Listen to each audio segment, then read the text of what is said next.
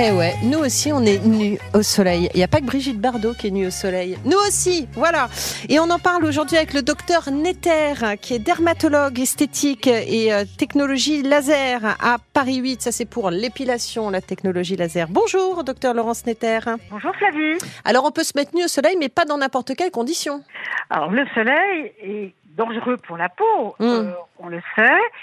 Euh, il faut savoir respecter un certain nombre de règles. Les règles euh, dont il faut euh, avoir connaissance, c'est que le soleil est très dangereux aux heures médianes de la journée. Quand il est très haut dans le ciel, c'est-à-dire entre midi et 4 heures de l'après-midi, il va hmm. pénétrer très profondément dans la peau et faire des dommages dans la peau.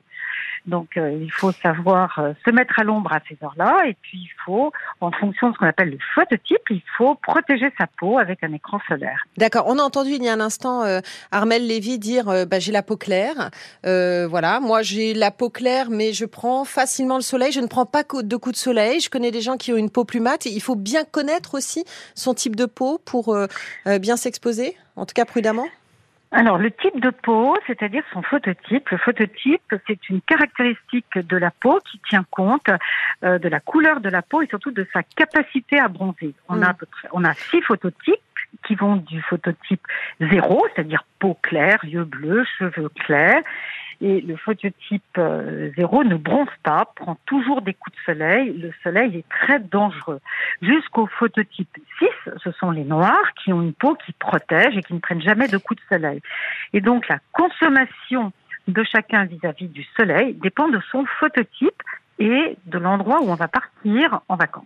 D'accord, mais ça ne veut pas dire pour autant, lorsque l'on a une peau mate qui prend facilement le soleil, qu'il ne faut pas la protéger. Alors ça dépend euh, sous quel angle on voit euh, la dangerosité, le danger du, soleil. On mm. doit toujours protéger sa peau. Euh, le soleil est facteur de ce qu'on appelle le vieillissement extrinsèque, c'est-à-dire que la peau vieillit de façon chronologique, c'est inéluctable chez tout le monde, et puis après il y a des facteurs extérieurs qu'on appelle les facteurs extrinsèques, et ce qui fait euh, vieillir le plus la peau, ce sont le soleil, les UV, et donc il faut protéger sa peau, qu'on ait la peau claire ou qu'on ait la peau foncée. On la protège parce que c'est la meilleure prévention au vieillissement extrinsèque. Docteur Netter, il y a des stars euh, qu'on voit à la plage, elles sont couvertes de la tête aux pieds. Euh, et, alors c'est vrai qu'on a un peu de mal parfois parce qu'elles sont tellement refaites qu'on ne sait pas si c'est le fait de ne pas s'exposer au soleil ou, ou la chirurgie esthétique qui leur donne un air si jeune. Mais est-ce que ça aussi, quelque part, c'est une bonne idée, c'est-à-dire de renier le soleil ou de s'en protéger un maximum?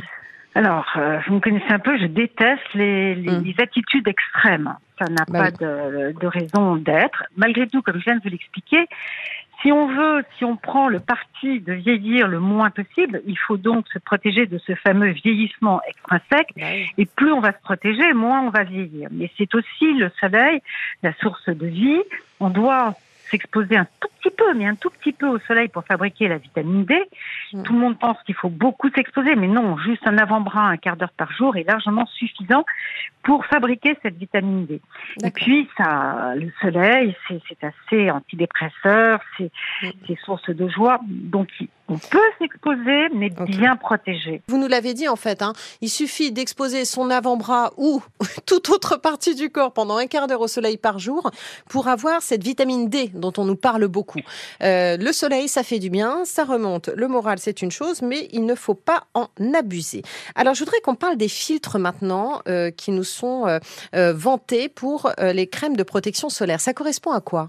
Alors un filtre, ça correspond, c'est un petit peu technique, mais je vais vous l'expliquer euh, mm. assez simplement. Si on prend un coup de soleil en s'exposant euh, après 5 minutes ou 10 minutes, on va faire 5-10 minutes d'exposition. Si on applique avant l'exposition solaire un filtre 50, ce même coup de soleil, on va le prendre en 50 fois 10 minutes. C'est un filtre, c'est le même indice de protection, quelle que soit la couleur au départ de sa peau. Donc un, filtre 30, ça multiplie par 30 le temps qui va être indispensable. Voilà. pour, pour, pour prendre le coup de soleil. Exactement. D'accord, ok. Donc, euh, le premier, l'indice le plus puissant étant le 50. Alors, le 50, c'est l'indice le plus puissant pour les marques qui ne sont pas ce qu'on appelle DM, c'est-à-dire dispositifs médicaux. On a des indices beaucoup plus puissants quand on doit protéger Oui. euh, la peau de quelqu'un qui a une contre-indication totale au soleil. J'entends. Généralement, c'est DM. D'accord. Est-ce que l'écran total existe vraiment? Non, l'écran total n'existe pas. Euh, même les crèmes 50, Mm. même les crèmes 100 font passer les UV, d'autant plus que l'indice se dégrade au fur et à mesure de, de l'exposition solaire. Donc l'indi- l'indice euh, total n'existe pas. En règle générale, il faut renouveler sa crème à peu près toutes les deux heures et après chaque bain. Ok. Euh, vous préférez quoi, vous, comme euh, type de, de produit? Crème, euh, lait ou spray? Ah, C'est exactement euh, La même chose? la même chose en Ah, termes cool. d'efficacité. D'accord, Ce qui est important, c'est le numéro, le chiffre qui est sur le tube. d'accord. Euh, après, crème, lait, huile, c'est affaire de, de choix de chacun. Ok, très bien. Est-ce qu'on doit utiliser une protection solaire si on s'expose à l'heure de l'apéro, après 18 heures? Non, si on est extrémiste, euh, oui, parce que la lumière fait vieillir la peau. Mais à 18 heures, les rayons sont trop bas dans le sel pour Mm. pénétrer profondément dans la peau. Et donc, très très peu de dommages cellulaires, très peu. Il faut faire attention aux yeux aussi, non? Oui, oui, oui, les yeux vieillissent. Alors là, on met pas de crème dans les yeux, on met des lunettes de soleil. Oui, c'est clair. Non, mais il faut vraiment le dire, hein, même pour les enfants et tout. Mais oui, pour la oh cataracte, bien entendu, bien entendu. Alors les enfants, si vous parlez des enfants, Oui, moins on prend de soleil dans l'enfance, mais oui. et plus on gardera un capital solaire important Mm. quand on sera adulte. En aucun cas, on expose un enfant de moins de 3 ans au soleil. Il faut savoir que les coups de soleil pendant l'enfance, c'est le facteur principal du mélanome qui est le cancer grave développé euh, Mais oui. à partir de- du, du mélanocyte. D'ailleurs, il faut venir voir son, son dermato, quoi, une fois par an? Il faut venir une première fois, de Oui. façon à ce qu'on fasse un petit bilan. Mm. Et puis après cette première consultation, en général, je, je fais la différence entre quelqu'un qui a un phototype élevé, qui a peu de risque de faire un mélanome, qui va pas beaucoup au soleil, il n'y en a pas beaucoup de cancer dans la famille.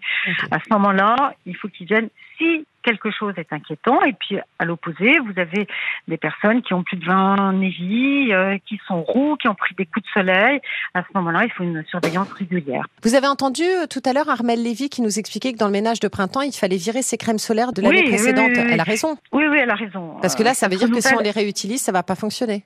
Alors ça va pas fonctionner, c'est pas qu'elles se sont périmées pendant l'hiver, c'est Oui. que le filtre s'est altéré à la chaleur et à la lumière pendant l'été où on les a utilisées. Donc chaque année, on ouvre un, Un nouveau- un. Oui, absolument. Ok, donc on rigole pas avec ça. Dernière chose, euh, quels sont les, les- les principaux signes d'alerte comme ça lorsque l'on voit que notre peau change? Qu'est-ce qui fait qu'on doit venir consulter euh, son médecin? Et peut-être avant l'été justement et de s'exposer au soleil Est-ce que ça n'est pas le moment de prendre rendez-vous chez notre dermato?